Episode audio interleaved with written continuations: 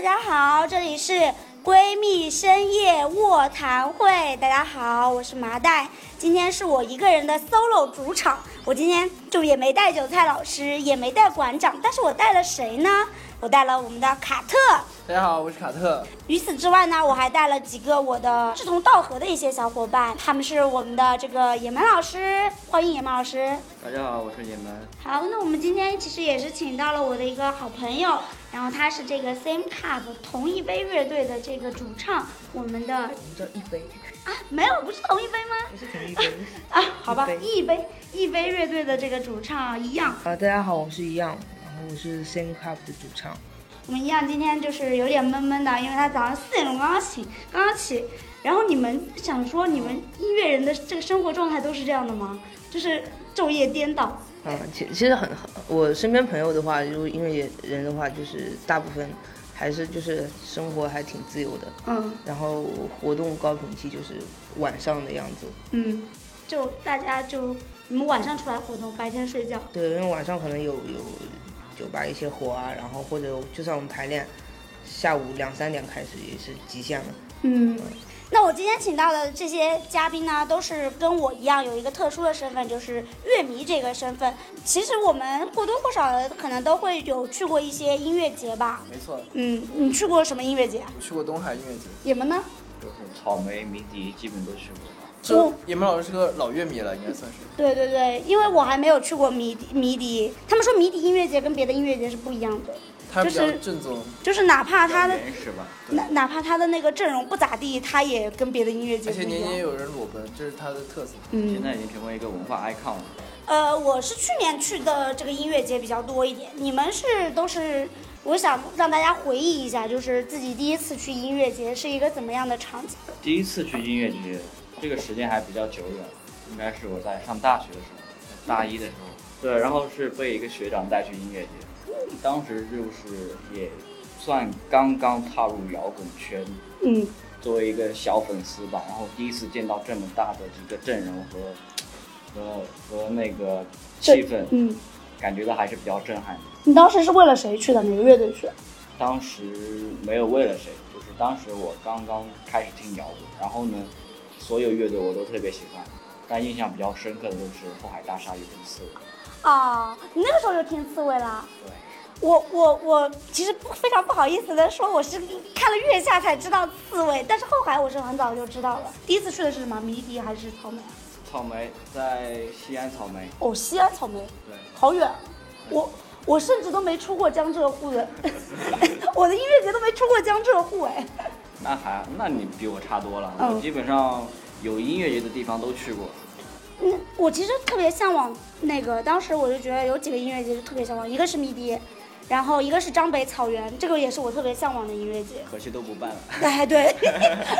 然后就没有然后了。那我们卡特第一次去的音乐节是去了哪里啊？我是去东海，那年我记得是有为了安普去的，啊就是张悬，张悬他一直在已经隐退了，当时专辑也不出，歌也不发，嗯然后我就每天在微博上搜索这个张悬的消息。突然有一天，就嗯突然听到他要来什么音乐节了。我当时从来没有去过音乐节，我也不知道摇滚是这些歌，我也不怎么乐队也不怎么追。那你就是为了张悬这一个人去的？对，当时我就买了那一天票，因为大家知道我是音乐节分为三天嘛，嗯第一天、第二，那张悬是第三天压轴的，我就买了第三天的这一天票。嗯，然后那年好像是跨年音乐节，对对对。第二天还有，第二天是痛痒压轴，但我不知道痛痒是谁，当时当时不知道，现在知道了。 所以大，所以第三天人其实还算比较少的吧。嗯。然后我就去参，后来就在那年东海上知道了很多乐队，比如说秘密行动。嗯， 我有个朋高友是清秘密行动的铁粉，对对啊我也是，我也是 PM，我就是那年看了东海之后就迷上他，哇，太爽了！怎么会有这么爽的演出效果？这因为之前我都是一个非常宅的人，一般在家打游戏啥的，啊，没有去过音乐节，嗯，就然后除了命运行动还还知道了哪个？高薪啊，哦，钢琴，夜叉。钢琴，嗯，前不久还跟钢琴喝酒来着，这个是不是？这个是不是我可以拿出来说一说？我跟钢琴还喝酒，钢琴的，你是你知不知道钢琴主唱的妹妹是热热依扎？知道，哦，你竟然知道？对啊，公众你号你推知送道啊，吗？我不知道。那你现在知道了？但？但是我我跟岛屿心情喝过酒，哦，岛屿心情。哇、牛批！那我感觉大家去，如果去那些什么 live house，他们有那种小型的话，应该都会多多少少，最后他们结束之后都会有这种 after party，然后就有喝酒这一个环节。那我们一样呢，平时有会去音乐节吗？我平时我有去音乐节当乐手，然后或者是我们乐队，就是然后受邀参加演对出这样对子。对，那自己不笨吗？ 我动不动，哎这个你才九五年就这样已经蹦不动了吗？你这个这个看性格的，因为有一些的确有有一些乐迷是会在前面前面冲对的，包括我蹦蹦迪，我都碰到有人要跟我开火车，你知道吗？然后嗯我就我就很纳闷，我说这 techno 有什么好好开火车的？你你你有没有蹦那种金属啊？我绝对是蹦蹦不了， 就他他也太夸张了，就是是整个头就是甩掉的那种。对，就还要在里面打架，你知道吗？嗯是就就大家围一个圈，前面人打架，我们后面就在那边围观。是我觉得开火车就还好，跳水也可以嗯接受，但是蹦金属这件事情我是真的不行，因为我看他们就是有嗯这种身体的冲撞，我就觉得还蛮可怕的。但是我我有我有认识玩金属的朋友，嗯，然后，但我跟那个朋友也也也不熟了，但是我我是觉得那种台上的感觉就是可一定是非常享受的，嗯嗯，就是那就是那种就是要操控一切的那种感觉，然后底下乐迷就是我朝拜的那种感觉，就因为你在下面的感觉就是你是仰望这个台上的嘛，嗯台上应该是俯视这个台下。嗯，那你就比如说你你演出的时候是其实不看下面呢，还会是看也也会有互动这样子？嗯，我自己个人不太不太有互动，因为我不太会有互动，啊啊对，怎么说呢？其实你就是其实是假装看下面，但是你但你也要假放装放看空，就但是你肯定也会瞄到下面，嗯，对，但他们给到你的反馈会让你就是觉得那说会不一样。嗯就会不一样，就是他有那种气场在那边，有没有人专心去听，他是有那个气场会会感染到我的。嗯，对，如果就底下都是那种吃好喝好的酒吧那个地方，那就底下都在那边站桩，应该你们也不不太开心吧？是 我第一次去音乐节的时候是个很偶然的机会，当时是在宁波的时候，然后有一那天晚上我跟我爸我妈出门散步，然后 路过一个那个钱湖天地，然后它里面正在办那个小型的那个什么丝海上丝绸音乐节，然后那个时候就是我没票啊，然后我就跟门口的人商量说，我妈就还很搞笑，跟门口的人商量说，你让她进去看看吧，然后进去看看吧，然后我就进去看看了，然后进去了以后，我就我就看到了低苦哀，然后低苦哀后面就是某一位让我喜欢了很久很久，然后至今我还说不了他名字的那位歌手。不知名的二字口二字歌手，对对对，那是第一次，也感觉是个无心插柳的一个机会。就是然后缘分嘛，缘分对让你对们对相，遇。缘 缘，唱起来了是吗？这里要到时候配乐，什么缘分让我们相遇。只是因为在人群中看了你一眼。好的，好的，好的。最近的话，你们还有去这个音乐节吗？今年有去吗？三年内都没去过了。已经三年没去音乐节啦，为啥？是已经消耗殆尽了吗？热情？老了。然后你会发现有一个谎言，就是没有人能够永远年轻，没有人能够真正的永远热泪盈 眶。这不是打刺猬的脸吗？你这不是？ 总有人年轻，对，虽然你不能，但是总有人能对永远年轻。永远有年轻的人，但是的可惜我不是。就除了身体原因，还有什么原因啊？身体原因，身体？真的是身体原因，你根本就抱不动了，蹦不动了。就是你第一次第一次去音乐节的时候，你可以去连蹦三天，不带、不带喘的。嗯然后后来慢慢的去两天，然后后来慢慢的去一天。后来就只有在听自己喜欢的对歌里才蹦，其他时候就坐在后面。对，后来就开始音乐节野炊了，我们一起铺在草地上点外卖。对， 其实这也挺难忘的，这个这个回忆。你你呢？你你你有多久没去音乐节了？啊，我就因为我去音乐，上次去音乐节也不过三年内，那我可能就一两年没去了。因为首先没有时间吧，因为去音乐节 起码要去一天，不像 live house 只要晚上请个假就出来了，嗯，所以还需要对时间很麻烦，而且不不一定有你喜欢的乐队，现在就是都会是因为乐队才去吗？那不然呢？我们去去 live house 然后去 不是我的意氛围思吗是去音乐节，就是现在也是完全就不是为了体验那个氛围，然后只是为了去看有没有喜欢的歌手，因为如果你没有喜欢你的歌手，你啊就没有参与感是对吗没？有参与感，你都那当然，首先你肯定是要有你喜欢的乐队在里面，你才会去想着认识新的。我我也是好久没有没有去了吧？自从月下之后，就感觉，就整一个整一个去音乐节这件事情就变成一个，好像成为了一个新的什么潮流风尚。然后真正的乐迷好像就也不太愿意再去了，就是一些打卡的人啊，就然后就拼命过去打卡。其实我是觉得吧，这个事情，嗯，我觉得是件好事情，就是至少能够让很多人去认识到音乐，它可以去去多元化的，是多样化的。然后呢，每个人都可以去选择他喜欢的音乐。嗯，那我觉得，如果说摇滚这个类别，可能在很长一段时间都是一个偏小众、偏冷门的一个曲种类别。嗯。但是如果它到现在的话，它变成一个热门的一个类别的话，让让大家去促使，呃，大家去参加音乐节，然后呢，音乐节的繁荣反而会去促使整个音音乐乐行业业的发展。嗯我觉得这个对行业来说是件好事。感觉现在音乐节就是其实商业模式很重，就感觉就是一般来讲就肯定要有几个已经上过月下的，就几个流量型的对乐对队，对，他也不嗯能说流量型吧，就是相对就是在音音乐节乐迷圈已经破圈了，嗯不是说。呃，我我有有的乐迷就很很喜欢听，比如说后朋这一挂，他们就嗯就盯着那几个人，然后他们也也会知道，就比如说像像像木马啊、重重塑啊，嗯嗯，就但他们也不是说纯纯流量啊了，因为他们本对身就已经是有有有一定的能力和嗯是和和怎么说呢，业内的一个一个积淀口在那碑边口嗯碑在那边。不过确实还会有存在一些点，就是盲目跟风嘛。盲目跟风其实嗯嗯也挺好的。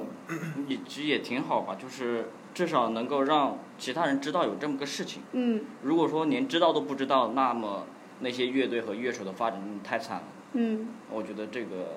还是一件好事情。我觉得野蛮老师说的就挺对的，就是可以让更多乐队赚到钱嘛。嗯毕竟要是没人去音乐节，那一张都拍，总比就是让更多人跟风人，哪怕是就是只是凑个热闹人来也好，他们起码也是买了门票进来的，嗯就总比一张票都卖不去出去的音乐节要好吧。真正喜欢乐队，就是除去凑热闹的，他们都会在前排，就是在嗯，在前面摇是吗？对对对对，会有很多参与感。你说那些只是单纯跟风在后面坐着， 这其实也不占他们的位置。说真的，而且他们也是为了音乐节买了票进来的。嗯当黄逃票的除外，逃票的非常抵制这种行为。嗯嗯还有，我觉得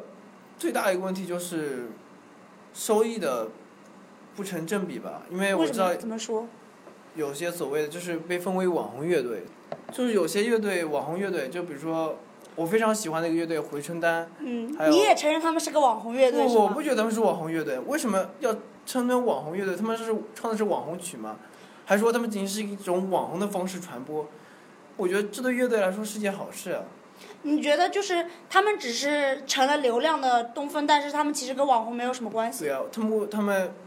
被迫成为网红。对他们被迫成为网红，因为大家都喜欢他，所以他成为网红。我之前看，嗯，就看一些乐评人点评吧，当然嗯他们说的也不一定对啊，嗯，就是他们说。呃，就就有一些乐评人说，就是如果这一个乐队他是没有，就是说录过一张长的专辑，可能他就只出了一个 EP，但他已经就是一定范围的，呃，出圈破圈了这种。比如嗯说像去年前年比较火的，像火成丹、蛙池，嗯呃，海海皮威尔这一些，嗯就就这一些，嗯那他们其实只能称得上是网红乐队。是不是看杨子学说的我写的文章 了？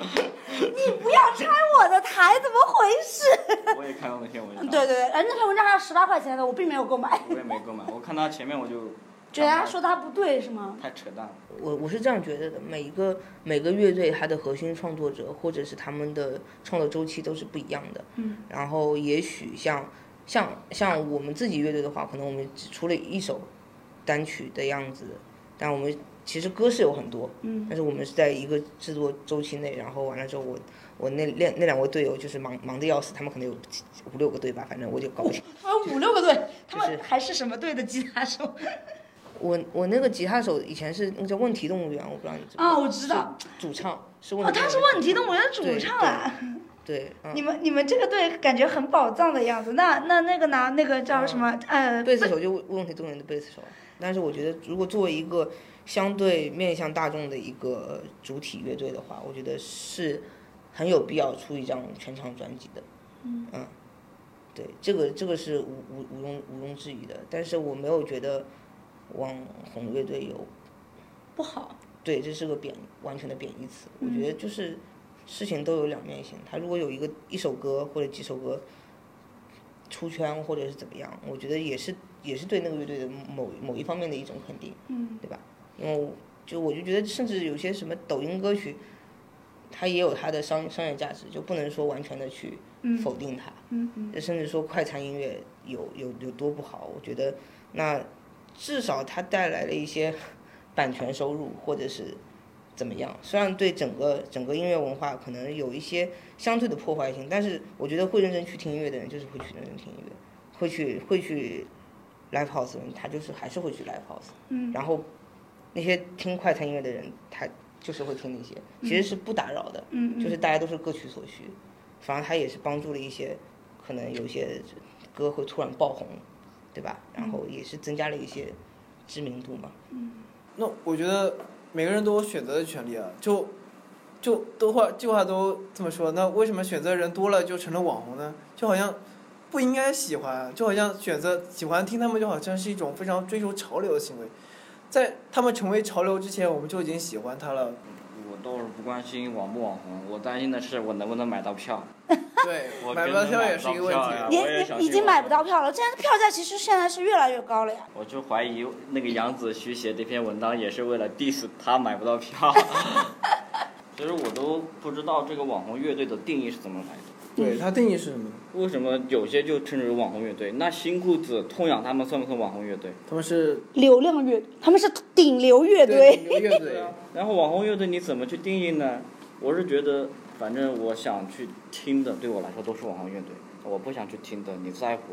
对我来说都没有什么吸引力。对于我们普所以通我可能会对乐队这个分类啊，就是不是特别敏感。那我可能只是对它的曲风，或者对对这个乐队风格会更加敏感一些。嗯那比如说一些比较我比较喜欢的 post post rock，然后 post punk 这种，嗯都挺喜欢的。但但是你要让他去定义作为一个网红乐队在我面前出现，我也觉得没什么大意见。但嗯是如果有些人他根本就不太去关心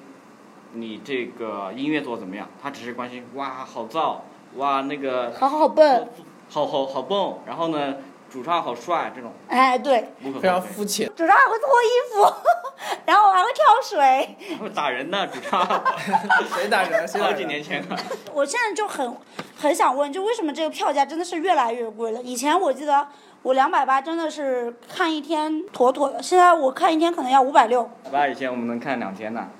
那那你真的是有点年纪了呢。 以前真的还很便宜，一百八就是都有苏打绿的呢。对啊，一百八还有什么陈 绮贞呢？这才是这才是顶流好吧？我就觉得这个这个票价一百八有有苏打绿，还有田馥甄， 还有陈冠希。然后现在就光一个 live house 可能都已经要买到一百二、一百八都是现场票了，已经。我上周刚准备去买一个乐队的票，左发小现根本买不到。什么什么乐队？什么乐队？柏林护士，哦，柏林柏柏林护士，哎，有人在群里出票。 我靠！我我有那看天收了两天都没收到，嗯，黄牛加价太狠了。网红乐队一个定义就是看黄牛卖卖多少卖不卖得溢价了？多少，溢价多少。回春丹现在票价多少？反正现在上次看到回春丹乐队门票还是大屋顶的时候，大概是三百三三百多吧，还一是年时间，回春丹已经从八十块卖到了三百多了，两百多两百多，可能我就忘记了，应该是大屋顶那一次。也太离谱了。但还有一个问题就是，他们把不知名乐队的流量给拨走了，这是一个最大的问题。 就是大家钱包可能都是，比如说都有一千块，啊，然后大那些网红乐队门票就要三百块钱，懂懂了，永远年轻，永远花呗买票，对懂吗？对对，那他们就把就大家可能在选择方面就会更加偏向于网红乐队嘛，因为嗯大家都知道歌好听，我们人也多，因为大家知道音乐节 live house 这种是非常看重氛围，氛围是靠人组成的嘛，那大家花了更多钱在上面，在一些网红乐队上面，然后就可能会没有钱或去就支持那些刚刚起来的这对些对乐乐队。嗯，就大家可能也不是不喜欢，就只是 单纯的没钱了，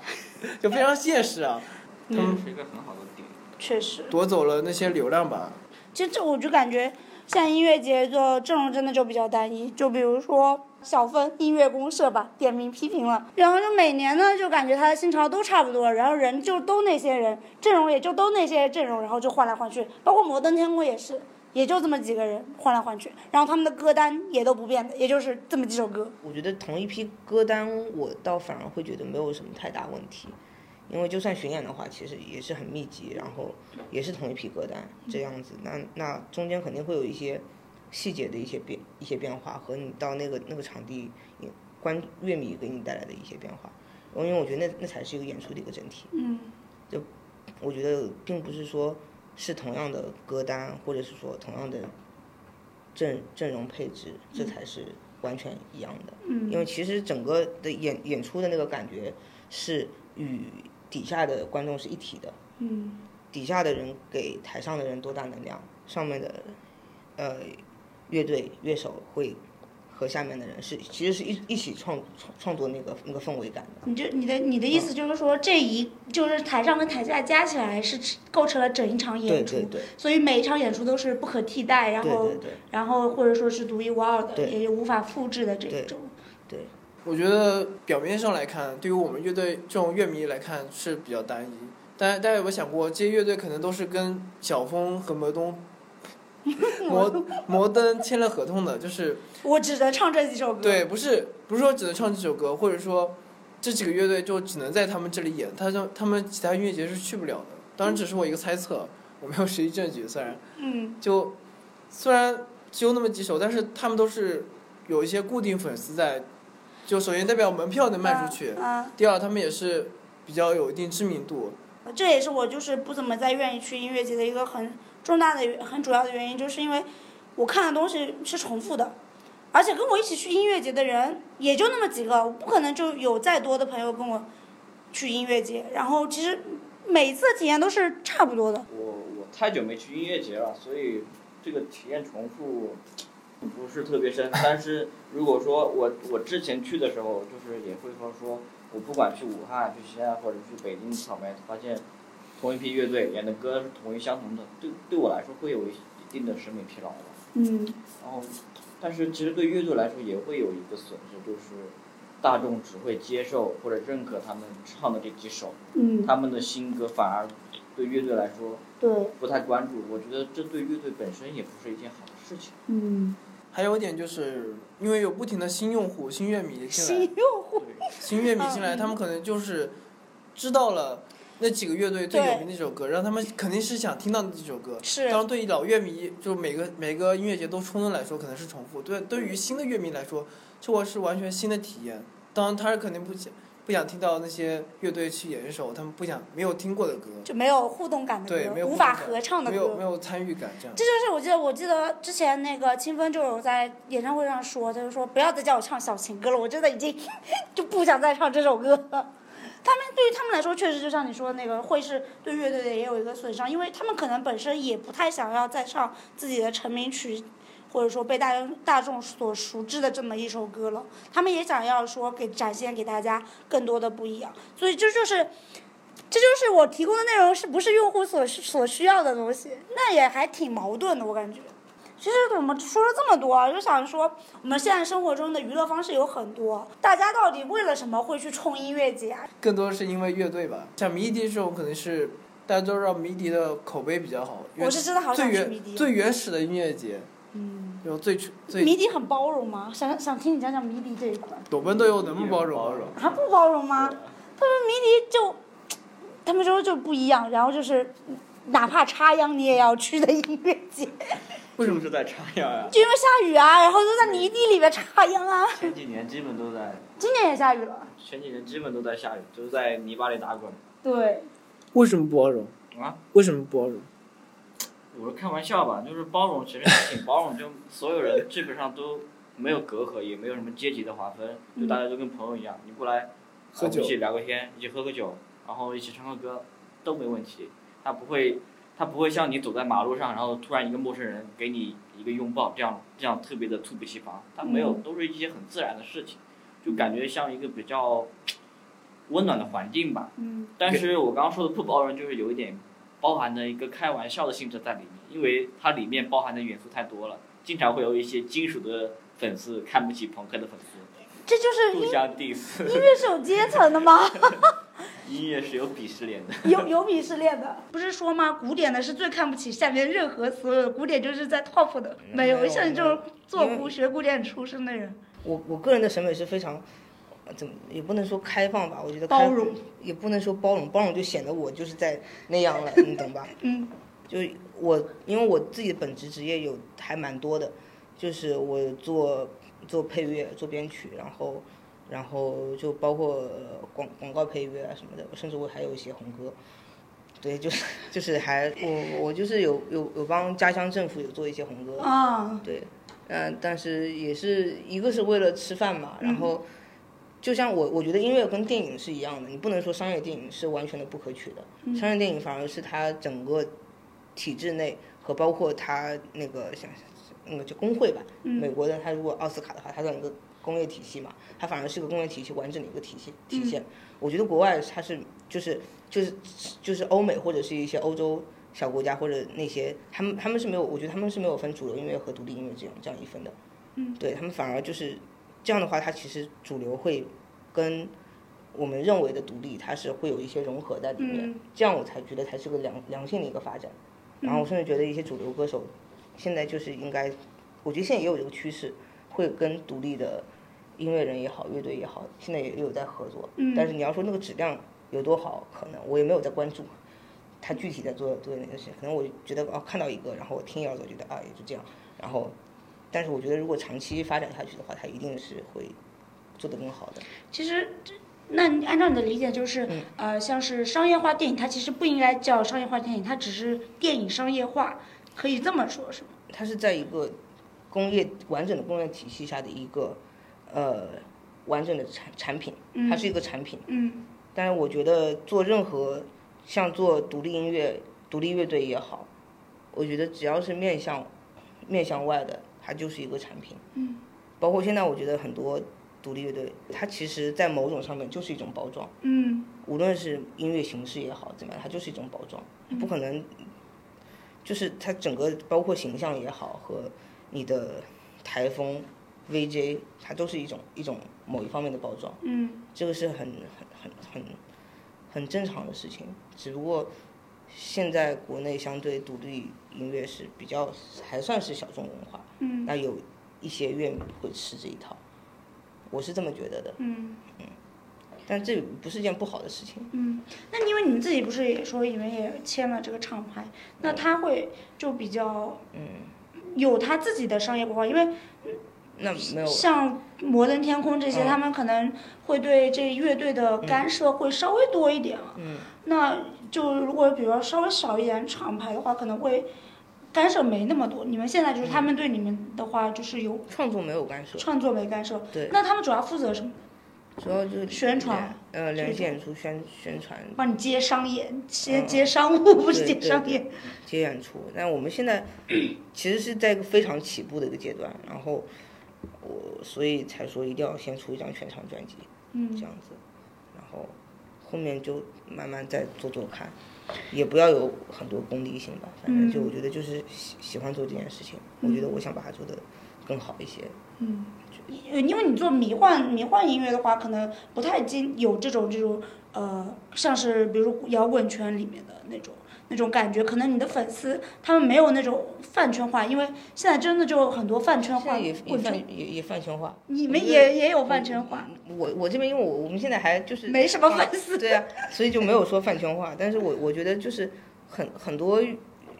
他也不能说饭圈化吧，他就是会有一个相对的鄙视链，乐迷中间会有一些。那我觉得还有一部分原因也在于乐队的他们是在讨好乐迷，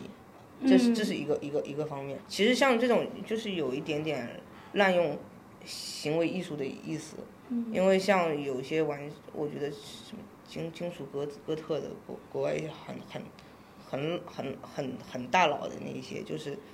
他们甚至在台上会玩自残或者是怎么样，嗯那是那是那是一种，我觉得那你牛逼， 嗯，对吧？那现在就脱个衣服，大家都脱衣服，那那我是女的，我不能脱呗，你男的你脱呗。 就我就觉得也挺挺挺没挺相对没没劲吧，但是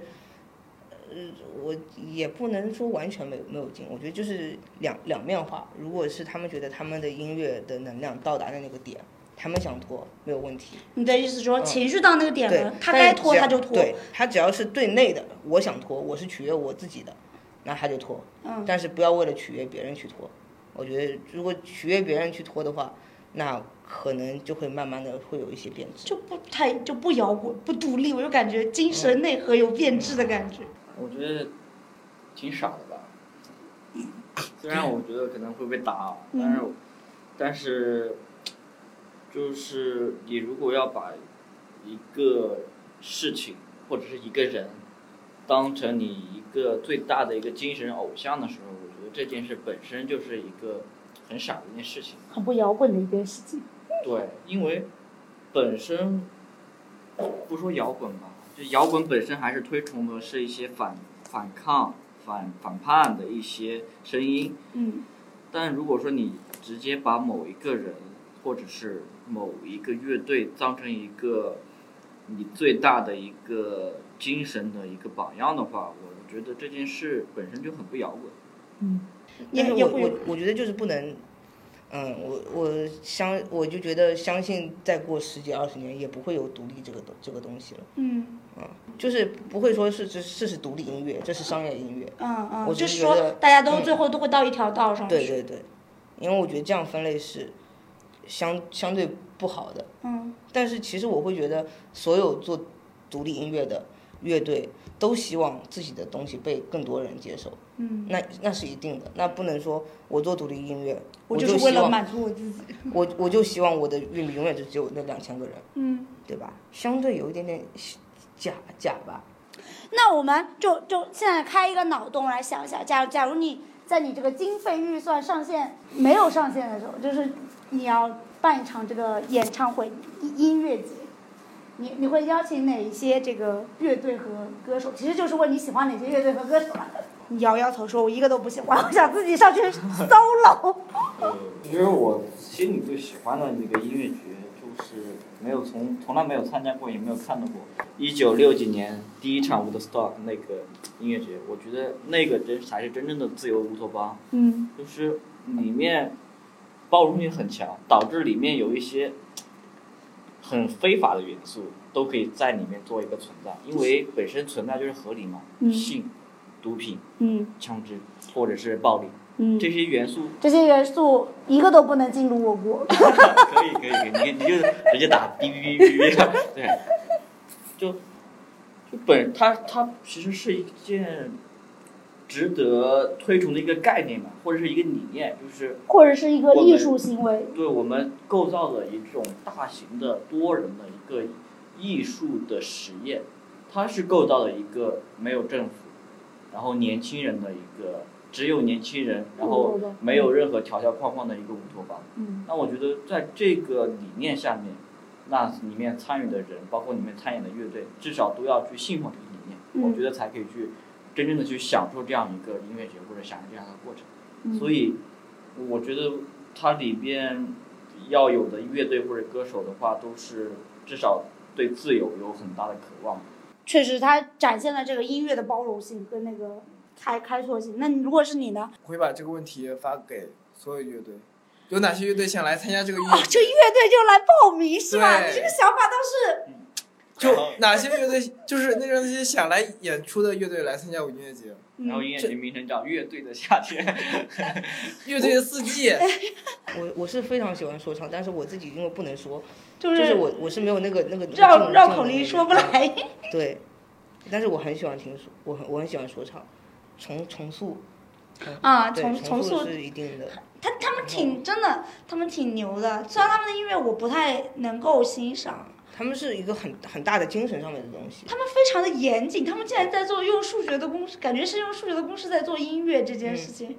音乐不是应该是一个非常、嗯非常情感类的东西，它哦，是是怎么用理性来做音乐啊？就是在学术作曲的一个范围里面，其实这是有一种作曲方式叫数列，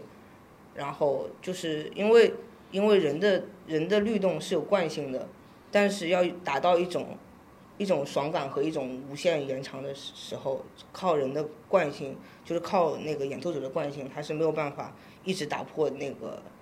本人的律动的。就比如说我们会有一个重拍在那边，嗯，但是呃，那一直爽一直爽就是不爽，对嗯所以就需要用数字去操控这些重拍或者是节奏或者是音程。也就是嗯说，如果一直是一个高频的话，其实一让你感到累也并没有让你感到对对爽对对。但是如果来一个突然来一个高潮，这样对子对对就是人有一种对被刺激到的对感对觉，对，然后那是那是一种会对爽。，那是一种嗯，这怎么说是一种相对有一点随机性，然后呃打破人惯性的这个东西。就是大的话，这是一种一种结构，一种那种那种 shape，就是一种呃形状，一啊种形状和就是，然后小的话就到节节奏、音高，这些都是可以靠那个数字去操控的。那所以你你作曲呢，更多的也是按照就比如说先做个方程式一样的，我做以前写传统作曲的时候，我会旁边有草稿本。然嗯，后上面就全是就是数字，我排好每个每个声部要做到哪一串数字，然后那场我的自己的方式是那一套数字是根据我的音乐的那个主主旋律的音程，嗯，它半音的话就是一，全音的话就是二，然后那如果是咪嗦小三度的话就是三，嗯这个样子，然后它会有一串数字，然后那个数字你可以把它分组，可以把它颠来倒去，那就会很有那种可玩可玩性。金属现现场，我觉得我也可以听一听，感受一下嘛，也蛮好的。嗯，包括我有有的时候去去六六玩的时候，正好是一个什么金金属专场在试音，然后我这听他们试音试的我头都大了，你知道吧？但是但是现场会我觉得会现觉场是真的觉得嗨的，嗯嗯嗯，。但是他们试试音工作人员很可怜，听嗯要听一天这个东西，那不是吵就死了。嗯就对对对，六六真的是离我也太远了一点，所以经常去的还是去猫。哦嗯，会有不同吗？这几个就比如猫有九球、天幕里的九球跟那个六六，看声声场吧，声场的话，天幕里是好的，天幕里面最新。对，然后九九球是比较接地气和人有人文情怀的，嗯九球毛是片商业。九球在我看来就是一个夜宵很好吃的地哦方。我自己就就这个是我自己的看法，嗯然后然后六六现在有点不上不下的样子，六六我而且感哦六六的觉声场不是特别好，它场子太大了，有嗯点空。他那个声场嗯他不好像不是专门做 live house 的，所以它是一个它是一个对角型嘛，嗯嗯，然后我们每次去试的时候，就光那个试鼓跟贝斯就要试半天，因为它那个声场是有有有有问题，低音会撞在一起，嗯，然后包括我们之前白社会排练就是在六六排的，所以那个声场是真的不是很好，嗯，然后也有可能是调音师的问题啊，但是、但是相相对来讲的话，